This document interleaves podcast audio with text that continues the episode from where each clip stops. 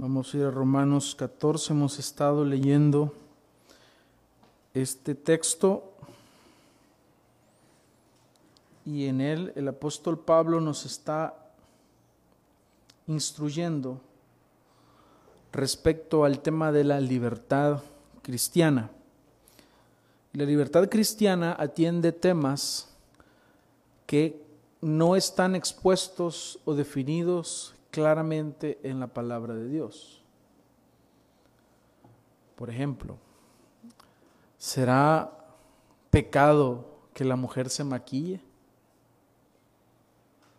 Algunos dicen sí, otros dicen no. Pero, ¿qué texto voy a utilizar para, para decir, para apoyar una u otra eh, posición? No os maquilléis. ¿Está ese texto en la palabra de Dios? No, ¿verdad? ¿Será pecado dejar de congregarme? ¿Por qué? Hay un texto definido, sí o no. Sí. Ahí está diciendo, y no, no dejando de congregarse como algunos tienen por costumbre aquellos que tienen la mala costumbre, que se van unos meses y semanas y no se les mira.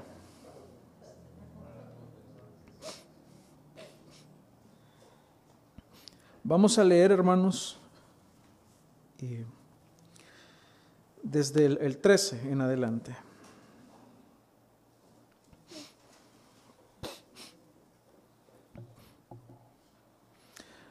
Así que ya nos juzguemos, ya no nos juzguemos más los unos a los otros, sino más bien decidid no poner tropiezo u ocasión de caer al hermano. Yo sé y confío en el Señor Jesús que nada es inmundo en sí mismo. Mas para el que piensa que algo es inmundo, para él lo es. Pero si por causa de la comida tu hermano es contristado, ya no andas conforme al amor. No hagas que por la comida tuya se pierda aquel por quien Cristo murió. No sea pues vituperado vuestro bien, porque el reino de Dios no es comida ni bebida, sino justicia, paz y gozo en el Espíritu Santo. Porque el que en esto sirve a Cristo agrada a Dios y es aprobado por los hombres. Así que sigamos lo que contribuye a la paz y a la mutua edificación. No destruyas la obra de Dios por causa de la comida. Todas las cosas a la verdad son limpias, pero es malo que el hombre haga tropezar a otros con lo que come. Bueno es no comer carne ni beber vino ni nada en que tu hermano tropiece o se ofenda o se debilite. ¿Tienes tu fe? Tenla para contigo delante de Dios. Bienaventurado el que no se condena a sí mismo en lo que aprueba. Pero el que duda sobre lo que come es condenado, porque no lo hace con fe, y todo lo que no proviene de fe es pecado. Así que los que somos fuertes debemos soportar las flaquezas de los débiles y no agradarnos a nosotros mismos. Oremos, oremos y que el Señor nos ayude. Señor, te damos las gracias en esta preciosa mañana que nos concedes este privilegio de poder estar acá, Señor. Yo te agradezco, Padre, por lo que has hecho en la vida de cada uno. Hoy en esta mañana preciosa. Es un gozo muy grande poder reunirnos. Y hoy venimos delante de ti, Señor, para que tú nos hables para que tú, Señor, nos guíes en tu palabra. Señor, aquí estamos. somos insignificantes y venimos delante de tu palabra. Señor, sabemos que muchas veces la interpretación que hacemos de tu palabra puede contener algunos errores, pero yo te pido ahora, Señor, que nos ayudes a entender lo que tú has dejado plasmado aquí para nuestra edificación. Que no le agreguemos, no le quitemos, no distorsionemos la verdad. Líbranos, Señor. Líbranos de ese grave pecado. Y ahora háblanos. Te lo suplicamos. A pesar de mi debilidad y mi torpeza de palabra, podamos aprender, Señor, por tu misericordia, por tu gracia. Gracias, Señor. Bien, hermanos, ¿qué es lo que el apóstol Pablo nos ha estado hablando estos días, lastimosamente? Este tema de la libertad cristiana eh, tiende a distorsionarse y no se ve claramente a la luz de las escrituras. Y el apóstol Pablo está tratando aquí va a hablar un tema de la libertad cristiana, pero va a tomar un ejemplo, un ejemplo que ellos estaban viviendo, lo que se come. Acordémonos del trasfondo que hay en este tiempo para la iglesia. Hablamos que le está dirigiendo esta carta a la iglesia que está en Roma. Y esta iglesia que está en Roma está conformada tanto por judíos como por gentiles. Entonces, dado las circunstancias, se comienza a debatir respecto a si es lícito que se coman ciertos alimentos, porque unos piensan que sí se puede comer y otros piensan que no se debe comer. Entonces, hermanos, aquí es el, el tema que el apóstol Pablo va a desarrollar, nos va a instruir pero al mismo tiempo se, siente en la lectura como que el apóstol Pablo está diciéndonos, ¿por qué se enfocan tanto en algo que es superficial? Sin embargo, acarrea problemas. Porque el apóstol Pablo quiere que haya unidad. Y ahora bien, como lo decía la semana anterior, bueno, antepasada, porque la semana anterior viajamos a Metapán, yo les decía, aquí no está hablando de doctrina, de cuestiones doctrinales. Aquí no estamos hablando de que si existe la Trinidad o no. Si tu hermano piensa que no existe la Trinidad, recíbelo. No está hablando de eso. Está hablando de opiniones, de libertad cristiana, de cuestiones que no están claramente definidas en la palabra de Dios. Porque tú y yo tenemos libertad. ¿Por qué tenemos libertad? ¿Es libertad para pecar? No, no es libertad para pecar. No está hablando de eso. No está hablando de cuestiones que moralmente son inapropiadas y que tú eliges si las puedes hacer o no. Sino que está hablando de cuestiones que sí va a apelar a la conciencia a, esa, a la conciencia de la cual disponemos todos. Pero resulta que habían entonces dos grupos. Uno le llama débiles y otros les llama fuertes. Por eso es que el sermón se llama fuertes y débiles en la fe. Porque en la iglesia de Dios hay tanto fuertes como débiles. ¿Y quiénes son los débiles? Pues los débiles, según el texto, según nos está indicando el apóstol Pablo, son aquellos que, tomando el ejemplo del apóstol Pablo, creían que no se debían comer ciertos alimentos. Creían algunos que debían seguirse guardando ciertas tradiciones. Esos son los débiles. ¿Y qué pasaba con los débiles? Había un problema. ¿Cuál era el problema? que estaban juzgando al otro grupo, que son los fuertes. Y los fuertes era aquel grupo que decía, bueno, yo no, no, no tengo que estar absteniéndome de esos alimentos porque Dios ha hecho todo. ¿Quién creó los animales? Dios. ¿Hay algún texto que nos diga que algunos animales que Dios creó no eran buenos? No, dice que todo lo que Él hizo era bueno en gran manera. Entonces, ¿por qué me voy a abstener si el Señor los ha hecho? Yo solamente oro. Está el plato ahí. Gracias Señor por estos alimentos. Padre nuestro, qué bueno es esto, dicen algunos. Venga para adentro. Y yo oro. Y, y gracias al Señor por esos alimentos. Pero había, entonces los débiles decían, uy, este hermano está comiendo esas pupusas de, chicharrón. Entonces, ah, lo comenzaba, quizás no es hijo de Dios. Y el problema estaba ahí porque estaban cuestionando la salvación. Por eso es que el apóstol al principio dice, recibid al débil en la fe, pero no para contender sobre opiniones. Porque el Señor le ha comprado, el Señor le ha salvado. Entonces, ese era el problema de los débiles, que estaban juzgando a los fuertes. ¿Cuál era el problema del fuerte? Que lo está despreciando. Ah, usted como que, no, como que no lo ha salvado el Señor.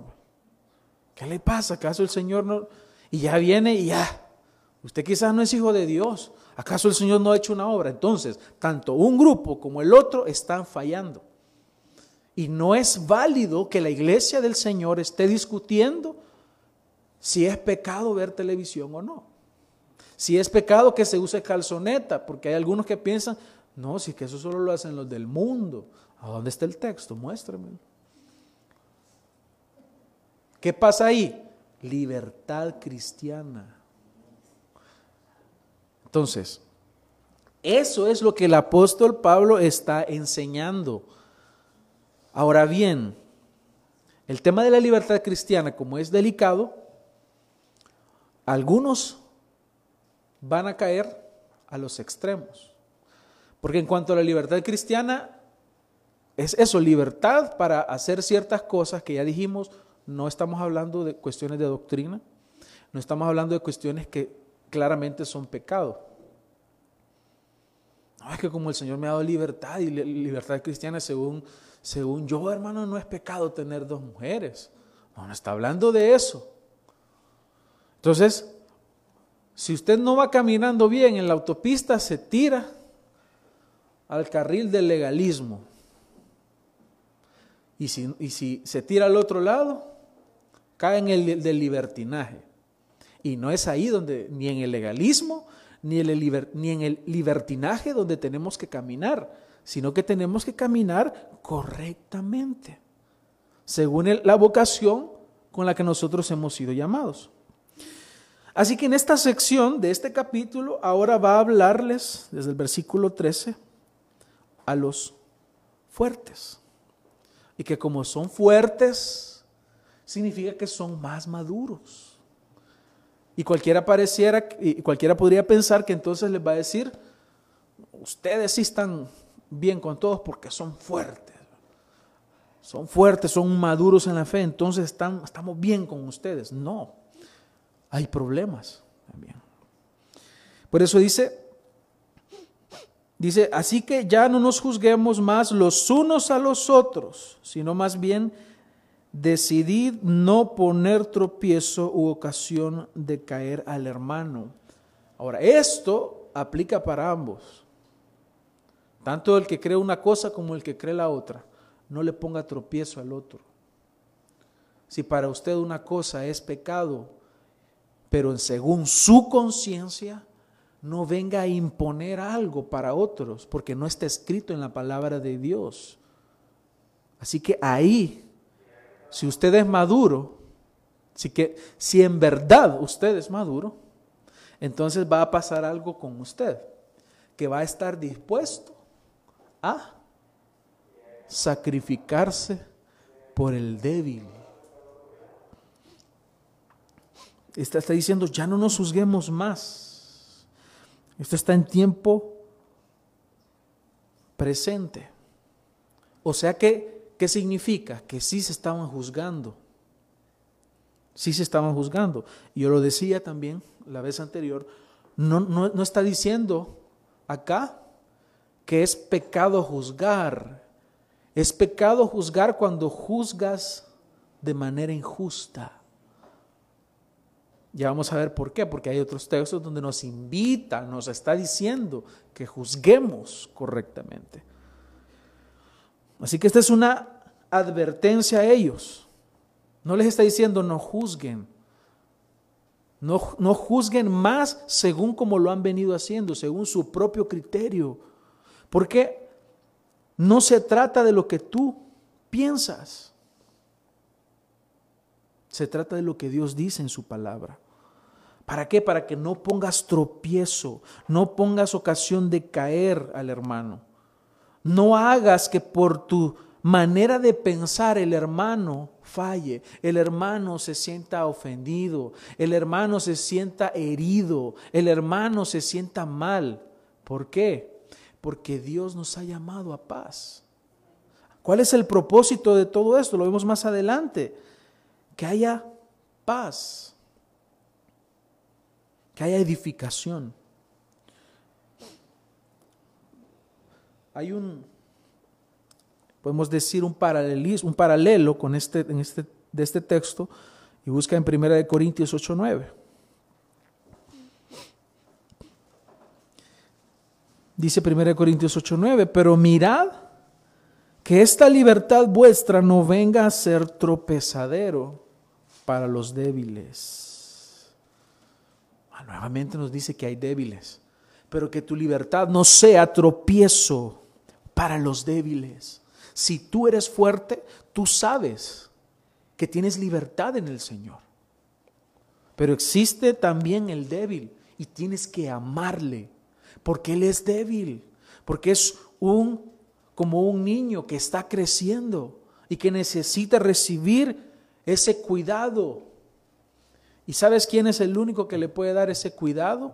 A quien Dios ha dejado para que cuide al hermano. A ti. Porque tú eres la iglesia de Cristo. ¿Acaso soy guarda de mi hermano? Dijo aquel. Caín. ¿Acaso yo lo tengo que cuidar? Sí. Tú tienes que cuidar a tu hermano. Yo tengo que cuidar a mi hermano y mi hermano me tiene que cuidar a mí, mi hermano en sangre, como yo también tengo que cuidar a mi hermano espiritual y mi hermano espiritual me tiene que cuidar a mí. Pero por practicar mi libertad cristiana, yo no voy a poner tropiezo. No voy a poner tropiezo al hermano que es débil. Porque nuestro deseo, hermanos, debe ser estimularnos al amor y a las buenas obras. Debemos estar nosotros pendientes de lo que está sucediendo. Debemos evaluar siempre, evaluarnos a nosotros mismos.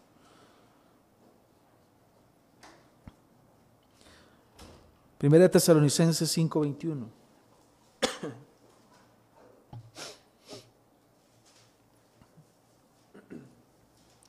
Primera de Juan 4.1.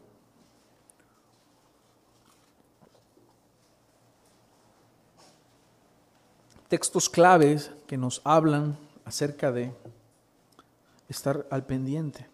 Examinadlo todo, retener lo bueno.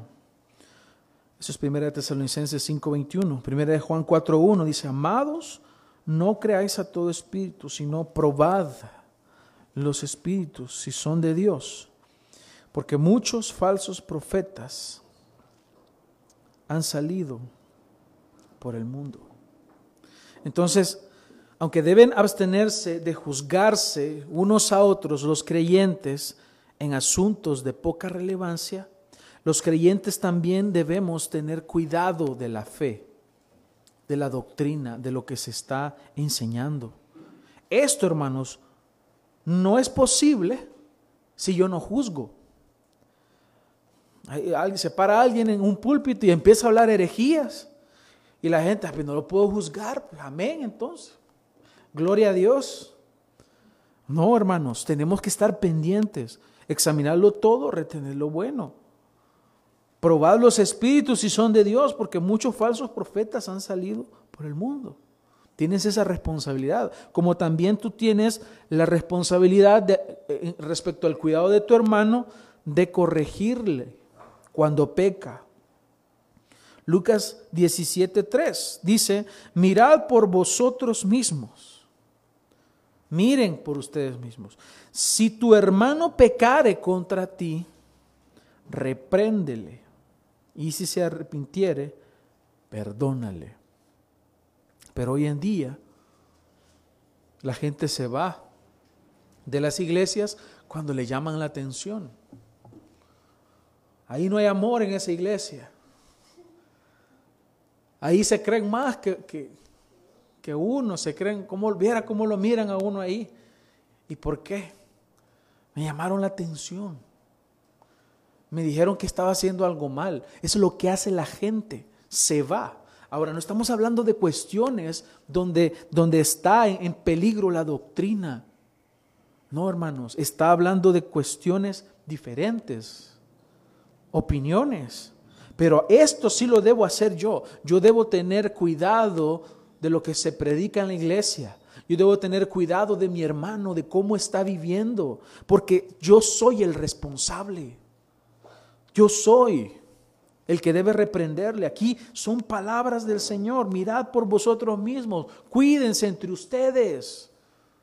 Aquí no va a venir alguien externo a la iglesia a cuidarnos a nosotros. Somos nosotros los llamados a cuidar del hermano. Por eso tú no tienes que molestarte ni enojarte cuando se te llama la atención, cuando se te dice que tienes que atender la palabra de Dios y cumplirla. Por eso también, cuando sea necesario, debes ejercer o someterte a la disciplina eclesiástica. ¿Y dónde dice eso en la Biblia? Hay muchos textos. Vamos a leer algunos. 1 Corintios 5:12.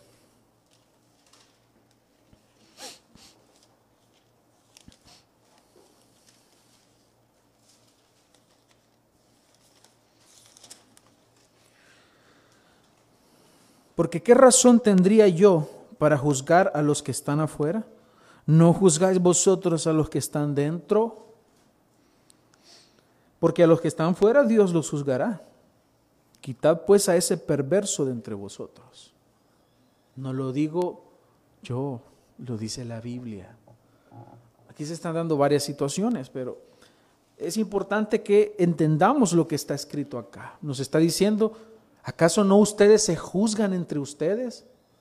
Pero ahora la consigna de las personas es, no me juzgues, no me juzgues. Pero Pablo te dice, ¿acaso no, no tienen que juzgarse ustedes como la iglesia de Dios? Porque juzgar significa discernir. Dios nos ha dado cerebro para que lo usemos. Dios no nos dice, como ahora dicen las personas, que tenés que ser de mente abierta. Claro, el que es de mente abierta se le mete cualquier basura en la mente. Nosotros, hermanos, estamos delimitados a lo que la palabra de Dios nos dice, porque ella es nuestra única regla de fe, de práctica, solamente la palabra de Dios. Por eso Pablo dice, ¿y yo para qué tengo que andar juzgando a los de afuera? ¿Por qué juzgamos a aquel que no es hijo de Dios y vive como él quiere? ¿Cuál es la respuesta? Pues si no es hijo de Dios. ¿Y por qué tal persona vive así? Pues no es hijo de Dios. Pero con el de adentro, el de la iglesia, el que es hijo de Dios, tú tienes una responsabilidad de cuidarlo. Segunda de Tesalonicenses 3:6. Ahora bien, hermanos, os mandamos en el nombre de nuestro Señor Jesucristo que os apartéis de todo hermano que ande desordenadamente y no según la doctrina que recibisteis de nosotros. Aquí no está hablando de los hermanos que se sacan la camisa o el que anda la camisa afuera. No está hablando de ellos. ¿De qué está hablando? Los que no andan según la doctrina. ¿Quién anda desordenadamente? Aquel que anda creyendo que María es intercesora, por ejemplo. Es lo que yo le pido a María, hermano, porque Ella es la intercesora. ¿A dónde dice eso la Biblia? Anda desordenadamente. Y ya le llamamos la atención y no deja. O cualquier otro pecado. Entonces, ¿qué es lo que dice? Que os apartéis. ¿Y cómo me voy a apartar? ¿Cómo voy a saber? Ah, tengo que haber juzgado antes. Tengo que haber discernido. Según de Tesalonicenses 3:14 más adelante, dice, y si alguno no obedece nuestra enseñanza en esta carta, señalad al tal y no os asociéis con él para que se avergüence. Que esto es lo que no se hace ahora, hermanos, y es bíblico. Señálenlo. Claro, esto es un proceso. Ya viste a tu hermano pecar, ¿cuál es la responsabilidad tuya? Ir tú. Habla con él. Abre la Biblia y dile, hermano, esto es lo que nos dice la palabra de Dios. Y en el amor de Cristo quiero invitarle a que abandone ese pecado y que busquemos más al Señor y préstese para ayudarle su responsabilidad. Pero la persona no quiso. Entonces tienes que venir con dos o tres testigos y ir a hacer lo mismo. No quiere, pues el asunto ya se hace mucho más grande. La iglesia va y habla. Tal vez los pastores de la congregación, diáconos tal vez, se somete a un proceso de disciplina. Y si no quiere, pues entonces, luego de ese largo proceso, que puede tomar semanas o meses, entonces la persona tiene que ser sacada del grupo. Uy, que ahí no hay amor. Y todo el proceso que ha mostrado amor, ¿no lo tomas en cuenta? No os asociéis con él, dice el apóstol Pablo. En el anterior dice que os apartéis de todo hermano. En 1 Timoteo 5:20 dice, a los que continúan en pecado, ya se les habló, repréndeles en presencia de todos para que los demás tengan temor de pecar. Te encargo solemnemente en la presencia de Dios y de Cristo Jesús y de sus ángeles escogidos que conserves estos principios sin prejuicios, no haciendo nada con espíritu de parcialidad. Así que, ¿es malo, es pecado juzgarnos? No. ¿Es pecado hacerlo según mis propias opiniones? Sí. Ahí está el pecado.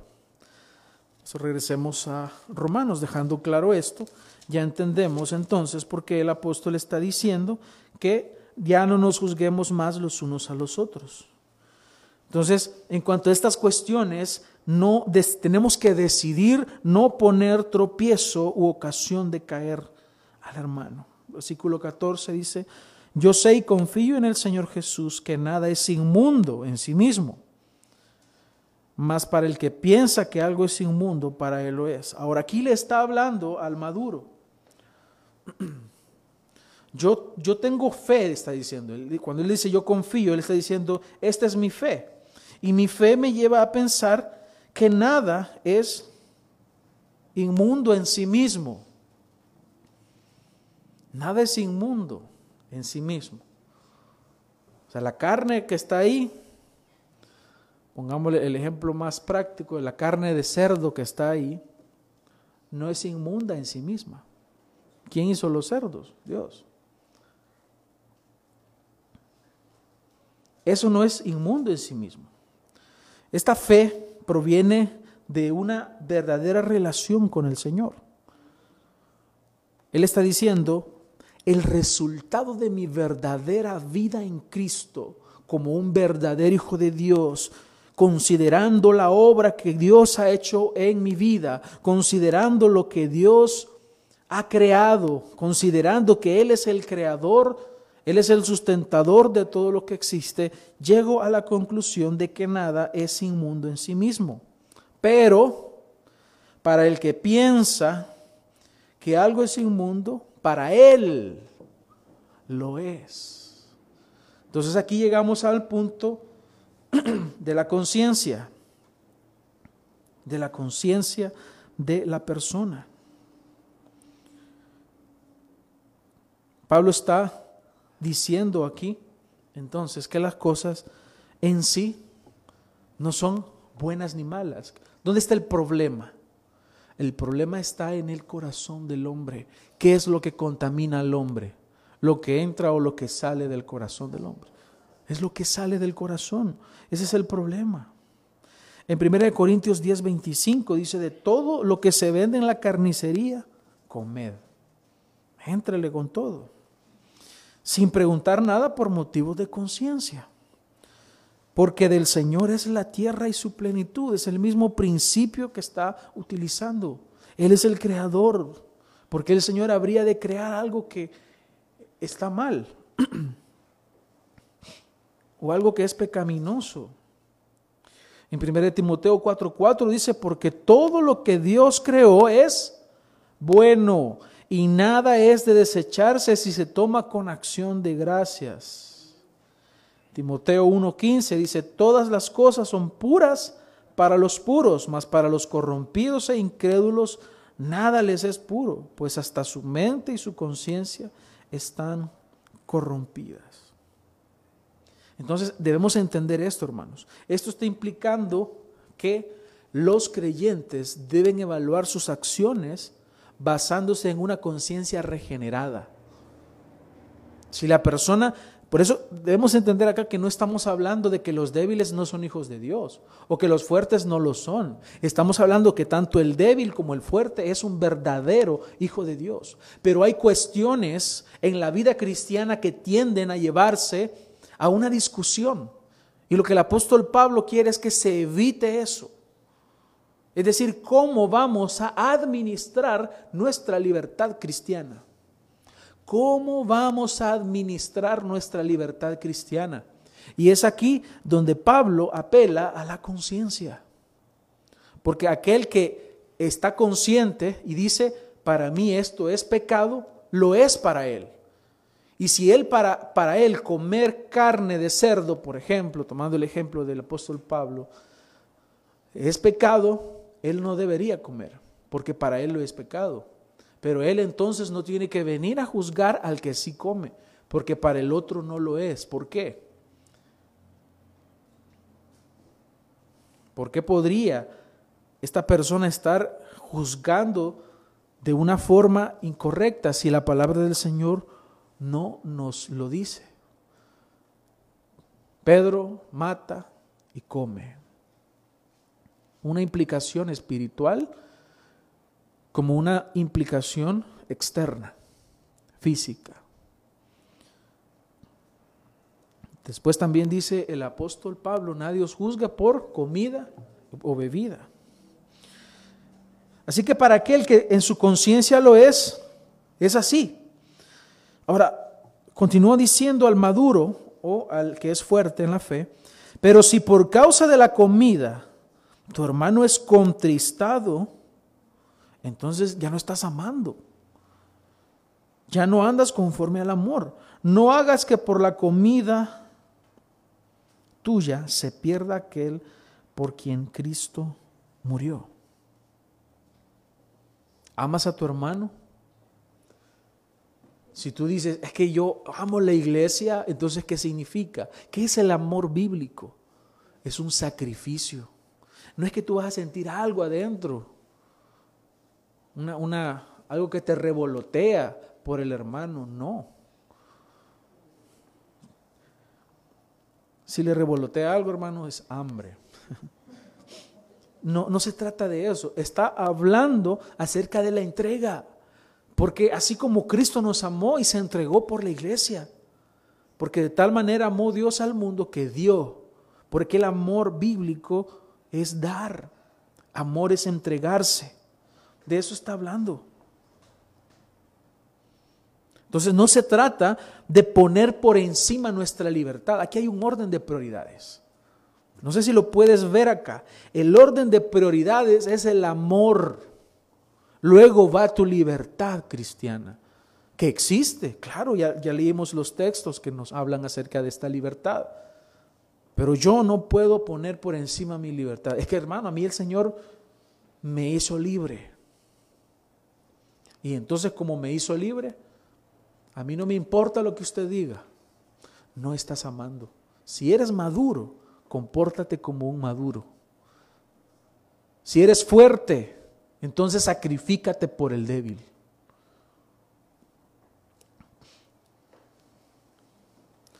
Esta es nuestra libertad. Santiago 1.25 dice, más el que mira atentamente en la perfecta ley, la de la libertad, y persevera en ella, no siendo oidor olvidadizo, sino hacedor de la obra, éste será bienaventurado en lo que hace. Siempre Santiago 2.8 dice, si en verdad cumplís la ley real, conforme a la escritura, amarás a tu prójimo como a ti mismo, bien hacéis. Gálatas 6.2, sobrellevad los unos las cargas de los otros y cumplid así la ley de Cristo. Así que no hagas de tu libertad un tropezadero para el hermano que es débil. Ámalo. Muéstrale tu amor sacrificándote por él. Es lo que tienes que hacer. Existen entonces hermanos débiles. Así que por la causa de la comida tu hermano es contristado, ya no andas conforme al amor, estás dejando de amar. ¿Y qué puede pasar? Dice, no sea pues vituperado vuestro bien. Hay un debate respecto a qué se refiere vuestro bien. Diferentes autores, teólogos, tienen diferentes posturas. Pero según el contexto, lo que yo observo, porque en el versículo 17 dice, porque el reino de Dios. Entonces, si, si atendemos al contexto inmediato, dice, no sea pues vituperado vuestro bien, porque el reino de Dios no es comida ni bebida, sino justicia, paz y gozo en el Espíritu Santo. Aparentemente lo que nos está diciendo acá, que este bien es el reino de Dios, que es expresado en el Evangelio, en la vida cristiana. Entonces, ¿cuáles son las implicaciones? Número uno, la libertad cristiana es vuestro bien, el, eh, que es obtenida por la obra de Dios al morir en la cruz, que lo cual se predica en, el Evangelio, para que usted y yo vivamos en la nueva vida en Cristo, que es algo que se, también se conoce y se le llama el reino de Dios. Todo estas son las implicaciones de nuestro bien. Ahora, para que no sea vituperado, ¿por qué? Porque entonces el hermano que es débil dirá, tú no eres un verdadero hijo de Dios. Y entonces él estará ofendiendo a quién? a Dios, porque es Él quien ha hecho la obra de regeneración en el hermano. El problema es que el otro piensa que no se, se está sometiendo al Señor, porque para Él ciertas cosas le son pecado. En el reino de Dios entonces debemos entender que éste no se define por cosas vanas, por cosas que son superficiales, como la comida o la bebida, sino por los atributos esenciales que éste tiene. Dice el versículo 17, porque el reino de Dios no es comida ni bebida. No se trata de qué comes o qué bebes. Eso no es el reino de Dios. El reino de Dios se trata de la justicia, se trata de la paz y el gozo en el Espíritu Santo. ¿Cuál justicia? La que has adquirido tú, la que el Señor te ha dado, esa justicia que Él logró para ti. Justificados pues por la fe, tenemos paz para con Dios. De eso se trata el Evangelio. No de cuestiones superficiales, Así que esto nos debe de llevar a nosotros a mostrar amor para con el hermano débil y el débil mostrar amor para con el hermano fuerte, aquel que es más maduro. Eso es lo que el apóstol Pablo está enseñándonos. En otras palabras, hermanos, y aunque suene un poco duro, pero es la verdad, tus gustos personales no son más importantes que el reino de Dios. Tus gustos personales no son más importantes que el amor de Cristo que debes mostrar en la iglesia. No se trata de tus gustos personales, se trata de Cristo. Se trata de que tú veles y cuides aquel por el cual Cristo murió. Él no estaba en la cruz colgado para que tú dejaras de usar calzoneta. ¿Te das cuenta lo, lo vano que se llega? Él no estaba en la cruz colgado para cualquier cuestión personal de tus gustos. Él no estaba muriendo ahí por eso, Él estaba muriendo para pagar el precio de tu salvación. Así que no hagas que el Evangelio sea algo superficial, porque no lo es.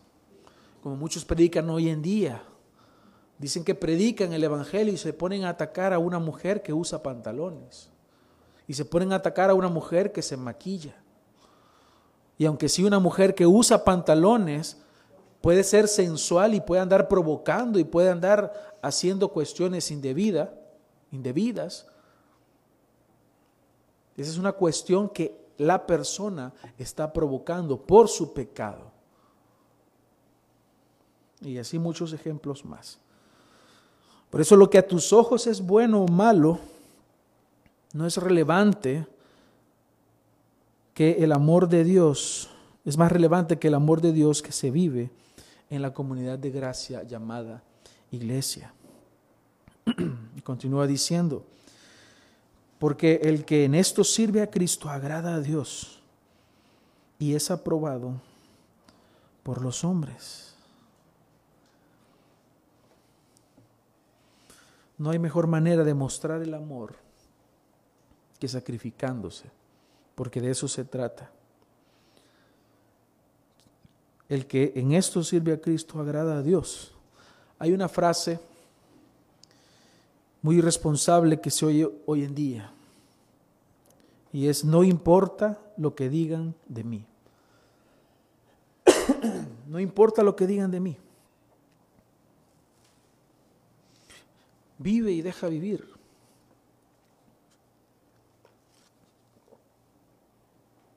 Estas expresiones suenan hoy en día. Pero yo no veo eso aquí. Dice, porque el, que en esto sirve a Cristo agrada a Dios y es aprobado por los hombres.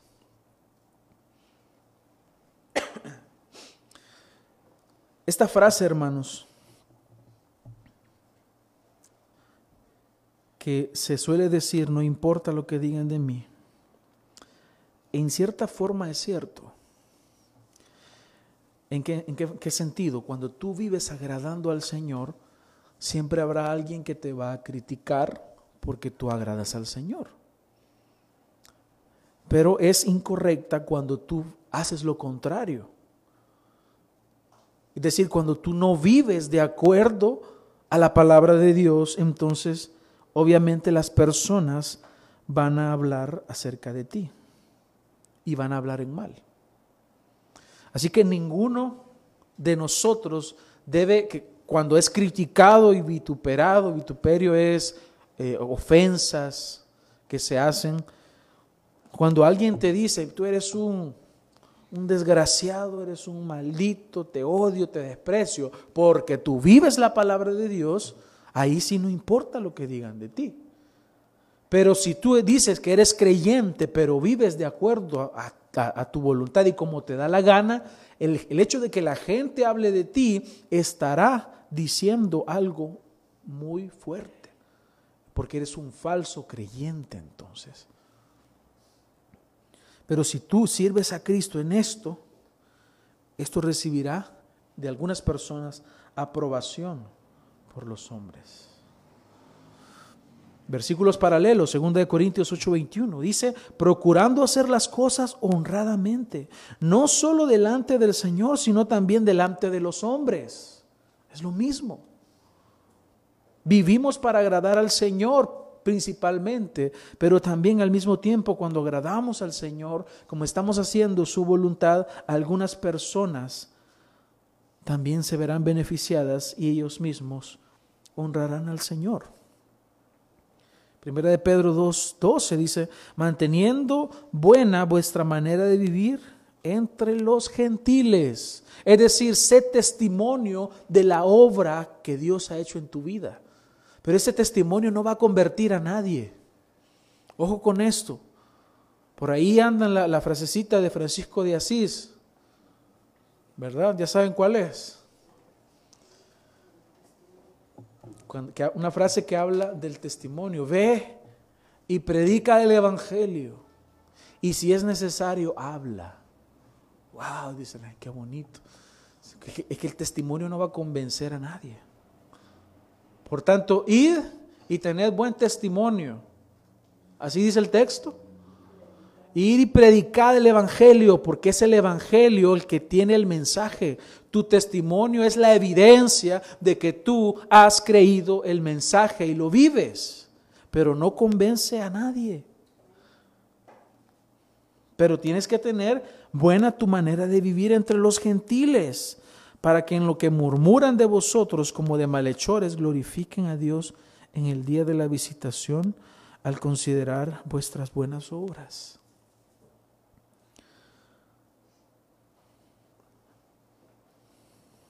Así que, ¿cuál es el objetivo, hermanos? Que contribuyamos a la paz y la mutua edificación. ¿Por qué es que está diciendo todo esto el apóstol? Porque quiere que haya paz entre nosotros, los hijos de Dios, y que nos edifiquemos. Así que, dice el 20, no destruyas la obra de Dios por causa de la comida. Todas las cosas, la verdad, son limpias, pero es malo que el hombre haga tropezar a otros con lo que come. No destruyas la obra de Dios.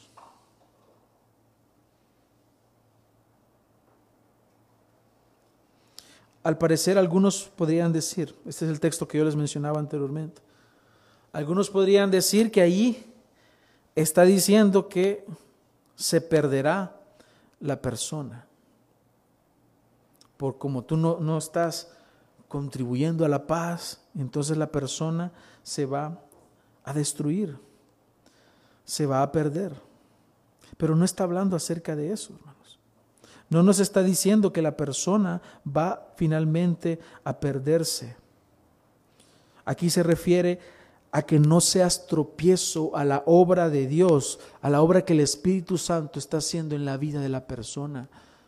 Porque ya leíamos que Él ha comenzado la buena obra en nosotros y la va a perfeccionar. Pero tú, con tu manera inapropiada, inadecuada de vivir adentro de la comunidad de gracia, que es la iglesia, tú eres tropiezo. Entonces te pones en contra del Señor, porque Él está obrando.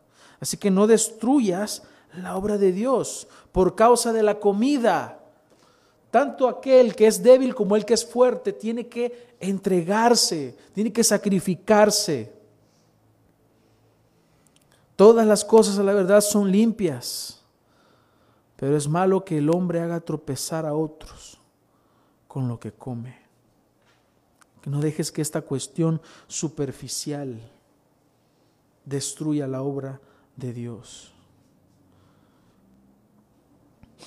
La carne no es ni buena ni mala, pero sí el hermano más débil que piensa que es inapropiada y ve a otro que es más fuerte comerla, entonces este hermano que es débil habrá de manifestar y habrá de juzgar incorrectamente. Por eso debemos de tener mucho cuidado porque le amamos y queremos evitar eso. Bueno es no comer carne, ni beber vino, ni nada que tu hermano tropiece o se ofenda o se debilite. Aquí no es que Pablo está votando todo lo anterior. Aquí es, si entonces es más importante el amor. Entonces la recomendación para el fuerte, ¿cuál es? No comas carne. No es que la carne sea mala. Y aquí, porque el texto lo dice, voy a mencionar esto, pero nuevamente hermanos, seamos maduros. El problema aquí no es comer carne. El problema es que hay alguien que está pensando que comer carne es pecado. Ni beber vino. Beber vino no es pecado. ¿Cuál es el pecado, hermanos? Emborracharse. Yo no les estoy mandando que se vayan a emborrachar. Por eso les digo, seamos maduros. Pero hoy en día no se habla esto a la luz. Yo no, le quiero, no les quiero ocultar nada, hermanos. Dice acá que el problema no es la carne ni el vino. Pero como para algunos lo es, probablemente aquí hayan algunos, entonces me voy a abstener de eso. Porque para él lo es. Pablo en cierta ocasión le dice a Timoteo, bebe un poco de vino por tu enfermedad. Las bodas de Caná. El Señor transformó el agua en fresquito. No, hermanos, fue vino. Y que el maestresala decía, ha dejado el mejor vino. Pero como para algunos es, por eso voy despacio en esto, hermanos. Pero no les quiero ocultar lo que, lo que está escrito en el texto.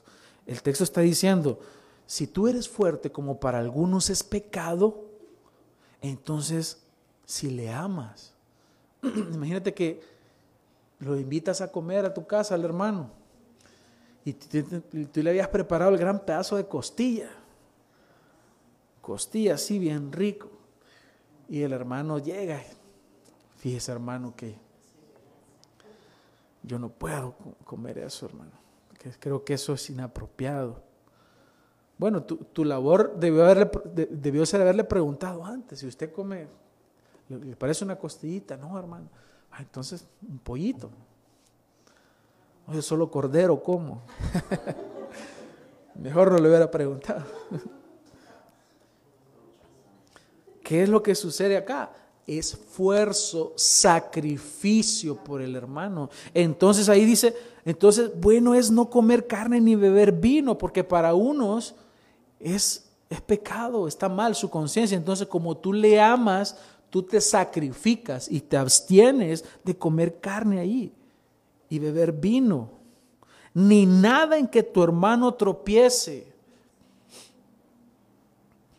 Cuando estábamos pequeños y a veces llegaban algunos hermanos de la, iglesia de mi mamá a visitarnos, algunos pensaban que usar calzoneta era era pecado, estaba mal. Y entonces a mí me daba un poco de pena estar con, calzoneta. ¿Y qué es lo que hacía yo? Pues me, me, ponía pantalón para no causar tropiezo. Y eso que estaba, estaba pequeño, pero ya entendía que para ellos era malo.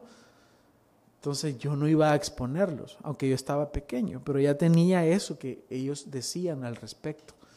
Entonces, ¿de qué se trata esto, hermanos? de sacrificio. De sacrificio.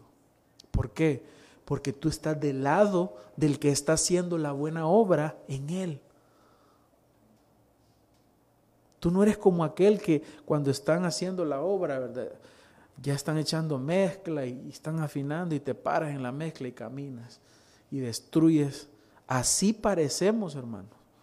Cuando ya hasta preparando todo para irse, y camina y tal vez un perrito pasa y destruye la obra. ¿Qué pasó? Así es como nosotros nos ponemos cuando estamos estorbando la obra de Dios. El Señor está trabajando y venimos nosotros por una cuestión de comida y vamos a destruir la obra del Señor. Hermanos, esto requiere sacrificio, un sacrificio.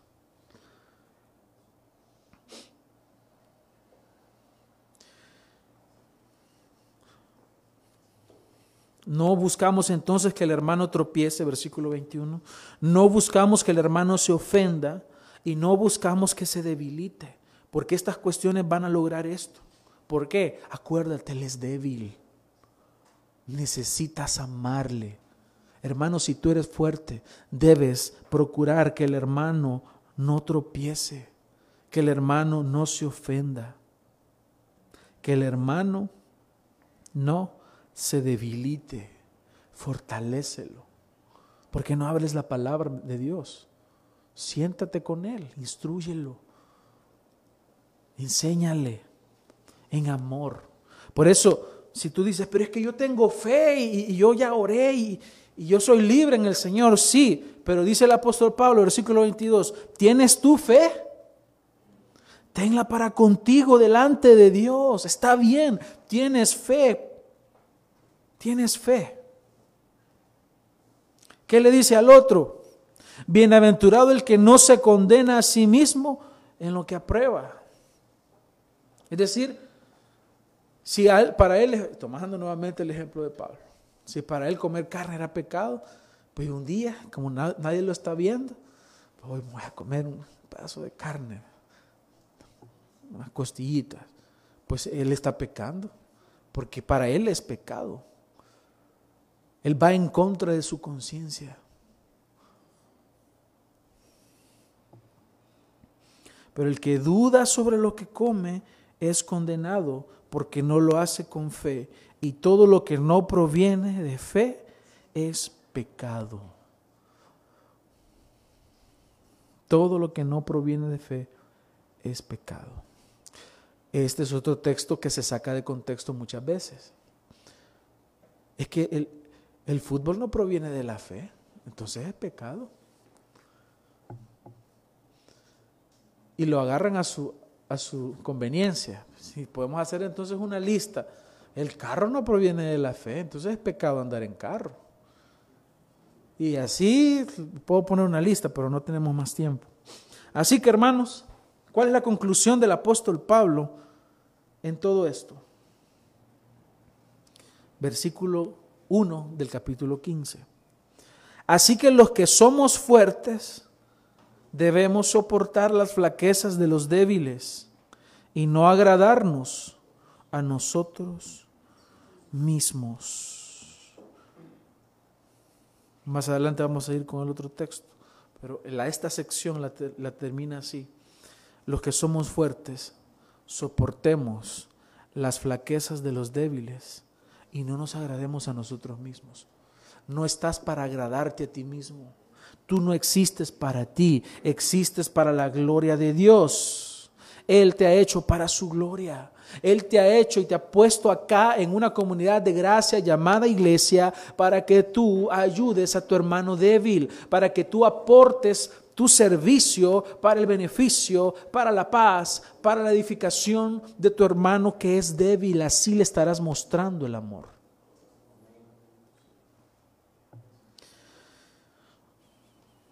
Así que el fuerte se sacrifica por el débil. El débil no juzgue al fuerte. Palabras finales. Hermanos, en muchos casos la Biblia no deja duda a pecados que claramente están revelados. 1 Corintios 6, 9 dice, ¿no sabéis que los injustos no heredan el reino de Dios? No erréis, ni los fornicarios. ¿Es pecado la fornicación? Sí. Ni los idólatras, ni los adúlteros, ni los afeminados ni los que se echan con varones. Es que está claramente, yo no tengo por qué dejar que el homosexualismo entre a la iglesia y normalizarlo. No, no puedo. Yo no sé por qué ahora hay sectas llamadas cristianas que dejan que esto entre y lo aprueban. No puede pasar esto porque entonces estamos en contra de la palabra de Dios. Mejor invéntense una Biblia y otra religión, pero no se llamen cristianos. Porque la Biblia claramente dice acá, ni los afeminados, ni los que se echan con varones, ni los ladrones, ni los avaros, ni los borrachos, los que se embriagan, ni los maldicientes, ni los estafadores heredarán el reino de Dios. Aquí está claramente la Biblia expresando estos pecados. Igual hay otra listita en Apocalipsis 21.8, si la quieren buscar. Pero hay otros casos, hermanos, en los cuales no podemos llegar rápidamente a una conclusión y decir es pecado o no lo es, porque no está claramente expresado en la Biblia. Hay cuestiones que debemos llevarlas a estudiarlas conforme a toda la palabra de Dios. Por ejemplo, lo que hablábamos y mencionábamos del maquillaje, ahí no dice la Biblia que es pecado maquillarse, ni se había inventado, o ponerse aritos. Bueno, hay un texto que menciona que ah, cuando habla de una analogía de Israel, dice que le pone un zarcillo en la, en la nariz. Dios se lo puso a Israel. Y aquellos que dicen que es ah, que pecado usar aritos. Pero hay cuestiones donde tenemos que ir a la motivación de la persona. ¿Por qué una mujer se maquilla? Porque hay mujeres que se pueden, pueden tener una intención pecaminosa.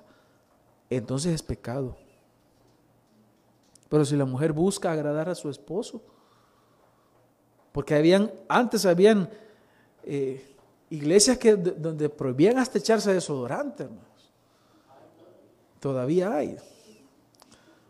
Levante su mano. Qué triste. Debemos de tener ciertos parámetros. Por ejemplo, Pablo dice en 1 Corintios 3:16, ¿no sabéis que sois templo de Dios y que el Espíritu de Dios mora en vosotros? Eso debemos tenerlo conscientemente. Hay ocasiones en las cuales se habla del decoro también, vestir decorosamente. Ahí lo dice claramente. En 1 Corintios 6, 19 dice, ¿o ignoráis que vuestro cuerpo es templo del Espíritu Santo, el cual está en vosotros, el cual tenéis de Dios y que no sois vuestros? También advierte a los que destruyen el templo de Dios. Por ejemplo, si una persona tiene una mala vida, está destruyendo el cuerpo de Dios. Pero a veces solo se lo aplicamos al que fuma, la Biblia no dice no fuméis, ¿verdad? Pero le aplicamos esto, que está destruyendo el cuerpo de Dios, el, templo de Dios. Pero eso mismo también debemos aplicárselo al glotón, al que come demasiado, porque está destruyendo el cuerpo de Dios, al que no hace ejercicio. Pero ¿por qué solo se lo aplicamos al que fuma? Porque somos hipócritas, por eso. Porque cuando nos conviene, entonces aplicamos el otro texto. Ah, que decimos que la mujer que, que mira novelas, la, que ven en tal canal, pero se echa la serie en, Netflix o en cable, otra cosa. Hipócrita. Esa es hipocresía. Entonces, si el Señor nos ha dejado parámetros para que nosotros atendamos a este principio de libertad cristiana, es la conciencia, son estos textos que nos arrojan luz para tomar una decisión. Así que no vayamos a decir que algo es pecado si no lo hemos estudiado en la Biblia, porque entonces eh, no somos nosotros los que estaríamos cometiendo el pecado. Así que atendamos a estas palabras. Finalmente, hermanos, debemos entender que sí existen áreas que son ambiguas, que tenemos que atender estas situaciones yendo a la palabra de Dios. En cuestiones ambiguas tenemos que aplicar el sentido común del regenerado, es decir, una conciencia regenerada, atender a las motivaciones y las actitudes que tenemos para decir si estas son pecaminosas o no. Todo esto, hermanos, como lo había mencionado anteriormente, Este, este capítulo 14 entonces lo resumimos en tres principios. El primero era aceptarnos unos a otros. ¿Por qué? Porque Dios nos acepta en Cristo. Y en segundo lugar, no juzgarnos unos a otros. ¿Por qué? Porque Dios es nuestro Señor y juez. ¿Qué se está juzgando aquí? La salvación del otro. Así que no juzgues la salvación del otro, porque el Señor le ha recibido. Y en tercer lugar, es más importante el amor que tu libertad personal. Eso es más importante.